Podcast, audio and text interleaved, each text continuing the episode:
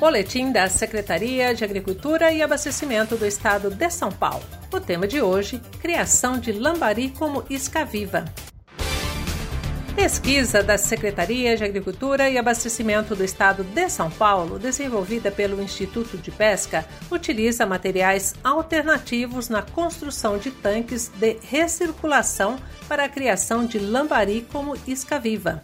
Os tanques são elaborados com papelão, lona plástica, madeira, bombinhas de aquário, redes de pesca usadas, baldes e tambores de plástico, entre outros materiais, e saem muito mais em conta que os tanques de recirculação convencionais. O sistema utilizado pelos pesquisadores da Secretaria é menor, comportando cerca de 10 mil litros de água e até 4 mil peixes, que podem ser vendidos por unidade pelos produtores, aumentando a margem de ganho. Desta forma, a atividade constitui uma oportunidade de geração de renda para pequenos aquicultores e comunidades pesqueiras.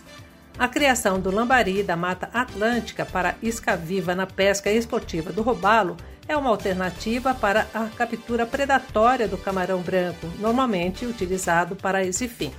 A utilização do sistema de recirculação permite que não haja renovação de água, diminuindo a demanda hídrica na atividade.